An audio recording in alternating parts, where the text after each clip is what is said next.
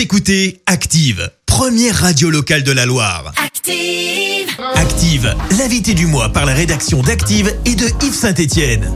Clémence Dubois-Texero, Julie Taduni. Bonjour à tous et bienvenue dans l'invité du mois, un rendez-vous qui donne la parole à une personnalité de la Loire ou de la région, une interview avec notre partenaire Yves Saint-Étienne. Julie Taduni, bonjour. Bonjour Clémence. Cette, ce mois-ci, on reçoit Pascal Moquer, directrice par intérim au CHU de Saint-Étienne. Bonjour. Bonjour. Vous étiez auparavant adjointe. Comment on en arrive justement à assurer une intérim Alors, euh, bah, je suis directrice d'hôpital hein, euh, depuis euh, pas loin de, de 25 ans à présent. J'ai travaillé avant d'arriver dans la Loire dans différents établissements de santé, dans les pays de la Loire, en Île-de-France. Donc, j'ai pris mes fonctions à Saint-Étienne il y a un peu plus de, de- de deux ans et demi à présent. Et donc, au départ de Michael Galli, l'ancien directeur euh, général, et avant l'arrivée du prochain directeur général, qui est Olivier Bossard, le directeur général de l'Agence régionale de santé, m'a confié la direction euh, générale par intérim du CHU de Saint-Étienne. Vous gérez donc le CHU de Saint-Étienne. C'est une ville qui a été particulièrement touchée par ce qu'on a appelé la deuxième vague du Oui. virus. Comment est-ce que vous avez fait face? On a fait face euh, ensemble, déjà tous ensemble. Euh, D'une part, alors ça s'est passé en, pl- en plusieurs temps, puisque euh, on sait tous qu'il y a eu d'abord une première vague au printemps dernier. Il y a eu ensuite une seconde vague à l'automne. Et au fur et à mesure, même très rapidement en première vague, mais après l'organisation s'est euh, affinée, nous avons mis en place une organisation collective pour pouvoir faire face, pour pouvoir faire en sorte que les organisations s'adaptent au fur et à mesure de, l'augmentation du nombre de patients hospitalisés dans la Loire. Euh, donc comment est-ce qu'on fait face? Alors déjà, bah, quand on est euh, directeur euh, d'établissement, quand on pilote aussi finalement une offre de soins dans un territoire, le premier rôle, c'est déjà d'écouter, de concerter et puis de s'appuyer sur l'ensemble des compétences qui existent dans, dans les établissements de santé. Donc j'ai été extrêmement appuyée, bien entendu, par toutes les communautés hospitalières, par toute la communauté médicale, et c'est ensemble qu'on a pu prendre les décisions pour adapter les organisations au fur et à mesure. Ça a été une période qui a entraîné aussi beaucoup de sollicitations. Il y a eu les médias euh, locaux, Oui. mais aussi nationaux, la visite du Premier ministre. Comment est-ce que est-ce qu'on on- on gère euh, cette, euh, un petit peu ce fait d'être montré du doigt euh, comme on a pu l'être?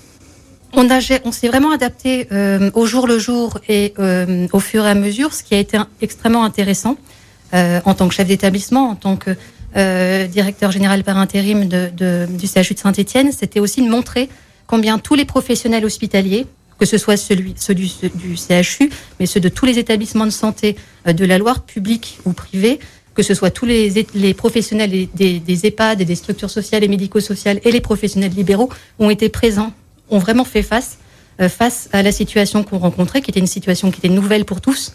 Et vraiment, euh, chacun a fait preuve d'un professionnalisme exemplaire. Chacun était présent. Et il y a l'une de vos consoeurs qui, euh, dans une, sur une autre radio, disait que tous les professionnels s'étaient levés comme un seul homme. C'est vraiment ce que j'ai constaté et ça a été vraiment extrêmement impressionnant euh, de pouvoir piloter tout ça. Est-ce qu'aujourd'hui on sait pourquoi Saint-Étienne et la Loire de manière générale, pourquoi notre département a été touché si fortement par ce qu'on a appelé la deuxième vague? Non, pas précisément.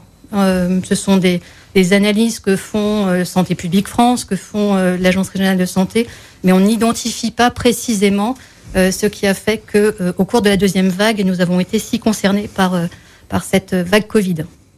Et est-ce que vous diriez qu'aujourd'hui la situation est préoccupante dans la Loire La situation est euh, assez préoccupante dans le sens où euh, le niveau d'hospitalisation euh, que nous rencontrons dans tous les établissements de santé de la Loire est assez élevé.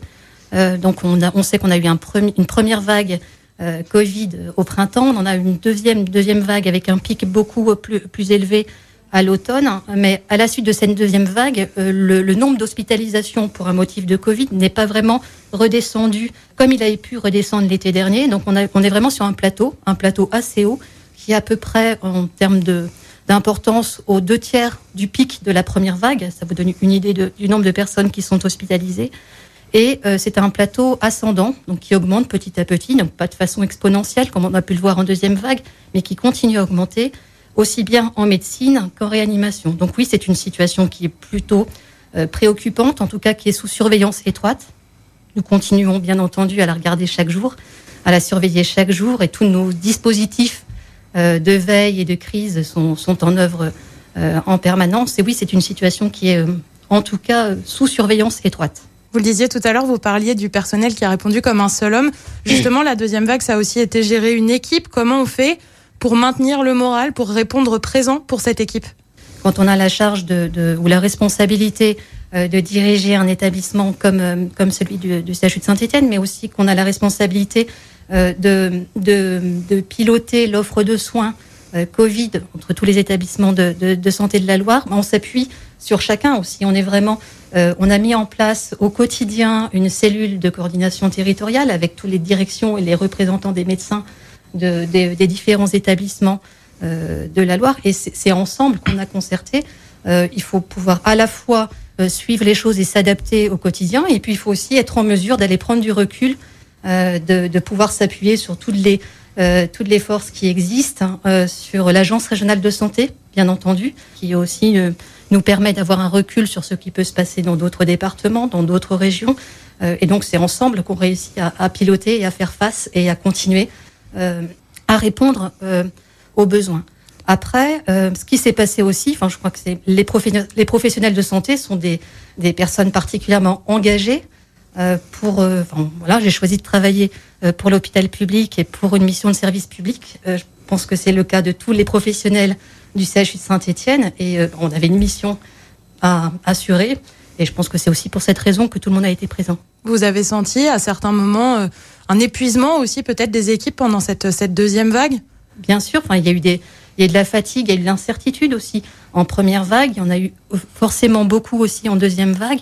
Euh, il y a des voilà, il y a des jours, il y a des matins, on se dit ben, qu'on espère que qu'on va trouver les solutions pour passer la journée ou pour passer la semaine. Je pense que c'est vrai pour tous les professionnels, mais aussi on l'exprime. On a des euh, on a des dispositifs de soutien qui sont mis en place, qui sont proposés euh, aux équipes. Il y a des réunions, il y a des concertations, enfin des réunions dans le sens des temps de parole, des temps d'échange, et puis oui, des, dispositifs de soutien psychologique, et puis des réunions éthiques aussi, des, discussions éthiques qui sont proposées aux soignants, parce qu'il y a des situations qui sont difficiles à vivre.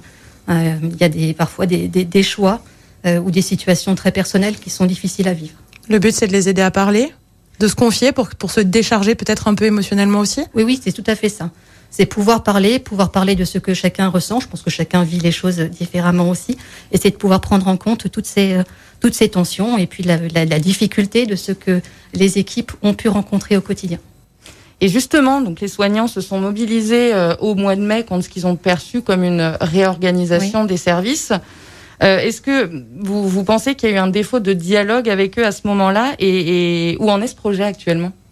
Alors, vous parlez de quoi? De, Des réorganisations après?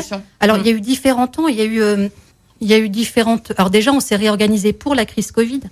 Euh, on s'est réorganisé du jour au lendemain euh, parce qu'on était face, on était dans un contexte de crise sanitaire. Et c'est vrai que on a eu des des, des moments de, de, voilà des moments où forcément il fallait agir et que on a échangé au fil du temps euh, mais pas forcément en direct avec tout le monde. Le CHU de Saint-Etienne, c'est 7500 personnes. Euh, il est évident qu'il y a différents temps de temps d'échange et des temps d'information, mais je crois que chacun a été présent et chacun a fait euh, bah, ce qu'il ce qu'il estimait aussi devoir faire et pouvoir faire. on a à la suite de la première vague, je pense que c'est à ça que vous faites référence. À la suite de la première vague, on a constaté euh, qu'il y avait des, réorganisations qui étaient pertinentes dans ce qu'on avait pu mettre en place, euh, qui méritaient vraiment de, continuer. Comme tout changement, il y a différents temps de discussion, il y a différents temps de concertation, il y a différents moments euh, pour que euh, tout le monde se mette d'accord sur ce qui se met en place. Et donc, je pense que c'est ça qui s'est passé aussi au printemps. On était dans une phase qui euh, suivait tout de suite la première crise. Et puis avec des réorganisations qui, qui se mettaient en place immédiatement après. Donc c'est vrai que c'est pas simple d'enchaîner les changements et des adaptations des organisations. Elles sont plus à l'ordre du jour. Euh, enfin, c'est, elles sont, euh, elles sont pour la plupart euh, effectives. Effectives. Après, elles sont pas forcément dans les dimensions que l'on avait prévues initialement, puisque parmi donc vous connaissez le CHU de Saint-Étienne, donc il y a des, unités qui ont qui sont en chambre à un lit. On a quelques unités qui sont en chambre à deux lits. Et pour éviter, pour limiter le risque de circulation du virus en interne et pour limiter au maximum le risque de contamination en interne, on a euh, limité, enfin on a transformé des chambres à deux lits en chambres à un lit.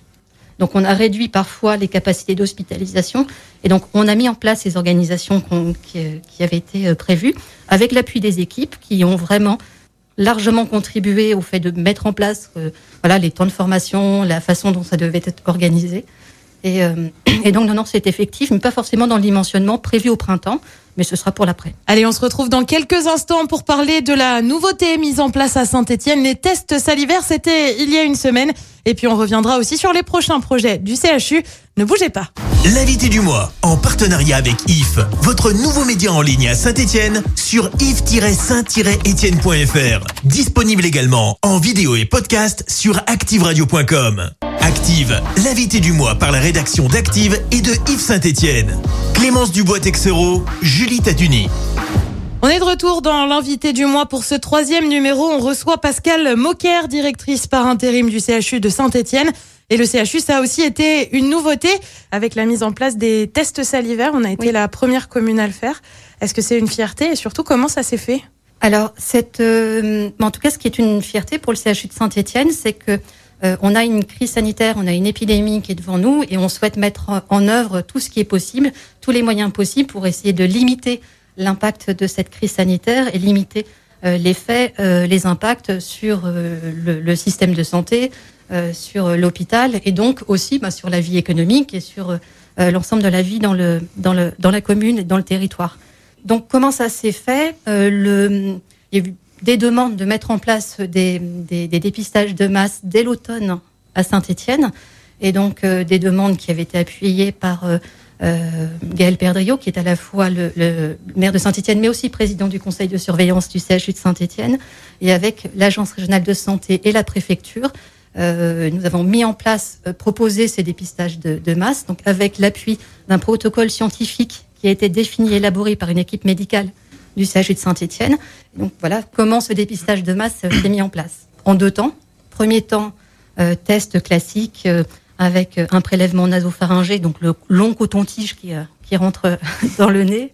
Et puis deuxième temps, c'est ce que nous sommes en train de tester, c'est le, dépistage avec un test salivaire, donc à la fois test antigénique, et on compare les résultats des tests antigéniques qu'on pourrait faire chez soi euh, sans autres moyens à terme et les résultats euh, donnés donc prélèvement salivaire avec un test RT-PCR euh, en laboratoire. Donc voilà ce, que nous essayons de, de, mettre en place. Alors six mois, c'est à la fois court, mais ça, ça a aussi été une période très dense pour vous, j'imagine.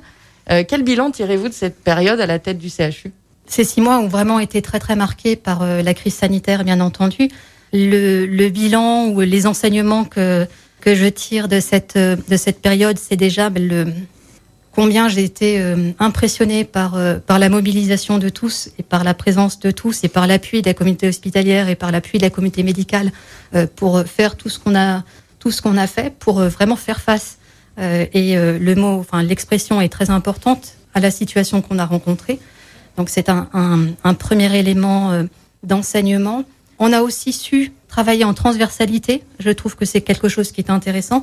On a vraiment développé la façon de, travailler en transversalité donc, bien entendu, donc euh, la direction générale avec euh, l'ensemble des services, mais également autres services, parce que quand on a euh, ouvert, transformé des unités ou ouvert des unités Covid complémentaires, on s'est appuyé sur des professionnels qui provenaient, qui venaient de différentes unités. Et ce sont ces professionnels qui ne se connaissaient pas le matin en provenance de différentes unités, mais qui ont réussi vraiment à recréer une équipe, à faire connaissance, à travailler ensemble et à euh, accompagner et prendre en charge les patients hospitalisés. Donc c'est vraiment en, toute transversalité que ce, ces organisations ont pu être mises en place et, et ces projets menés. On a également su grâce à la crise sanitaire et grâce à l'état d'urgence sanitaire, hein, travailler et réagir parfois dans des délais beaucoup plus courts qu'en temps normal. Donc c'est aussi une expérience qui est extrêmement intéressante. Et puis autre expérience extrêmement intéressante, cette période a vraiment permis de mettre en avant tous les métiers de l'hôpital. On parle des soignants, bien entendu, on parle des médecins, bien entendu, mais euh, quand on voit toutes les réorganisations, tous les déménagements, tous les travaux qui ont été menés pendant cette période, ça n'aurait pas été possible sans euh, les équipes des services techniques, de la logistique, des, des les équipes du service biomédical, le laboratoire bien entendu, les, équipes des services informatiques, administratifs. Enfin, c'est vraiment un tout. Euh, et puis avec un métier qui a été particulièrement mis euh, à l'honneur finalement dans cette, euh, dans cette crise, c'est aussi toutes les personnes qui contribuent à l'hygiène, à la limitation de la circulation du virus et au ménage de façon générale. Et donc c'est important, c'est vraiment un tout. Ça a vraiment été une communauté et un collectif qui a permis qu'on additionne tous, tous nos forces. Est-ce qu'il y a des projets que vous auriez souhaité mettre en place si vous étiez resté un petit peu plus longtemps? Alors je ne pars pas. Non, mais je pense bien sûr en tant que directrice par Oui, intérim. je, je reprends mes, je reprends mes fonctions de directrice générale euh, du CHU de Saint-Étienne, bien entendu, euh, au 1er mars. On a beaucoup de projets à mener dans les prochains mois et dans les prochaines années. Donc, il y a tous les projets non Covid qu'on a parfois laissés euh, de côté.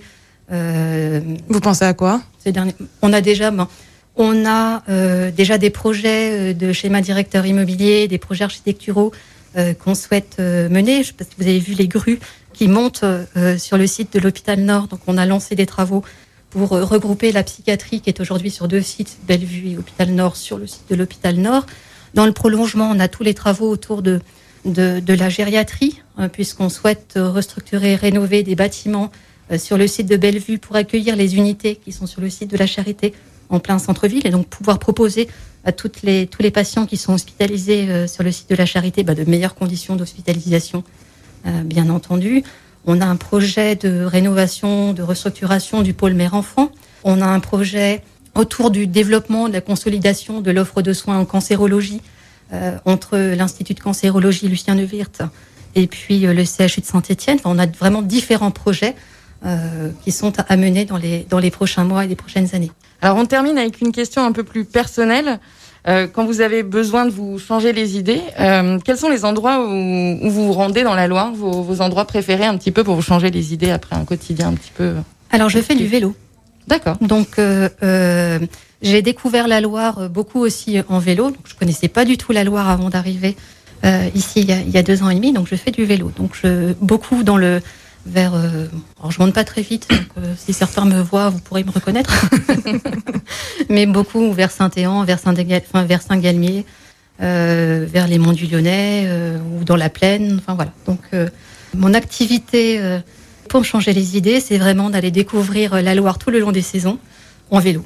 Si vous aviez une bonne adresse à nous conseiller justement dans la Loire, ce serait où un, un endroit qui vous tient particulièrement à cœur? J'ai vraiment découvert le- la Loire il y a, il y a Un peu. ouais, pendant ces deux dernières années. J'apprécie tout particulièrement vraiment mais les paysages, le- les, les randonnées que je peux y faire, que ce soit dans le Pilat, que ce soit voilà autour de Saint-Éan comme je disais à l'instant, que ce soit autour de Saint-Just-Saint-Rambert, que ce soit enfin donc euh, Difficile de choisir écoutent- un seul endroit. Exactement. Et pour ceux qui nous écoutent, qui sont pas dans la Loire, bah venez.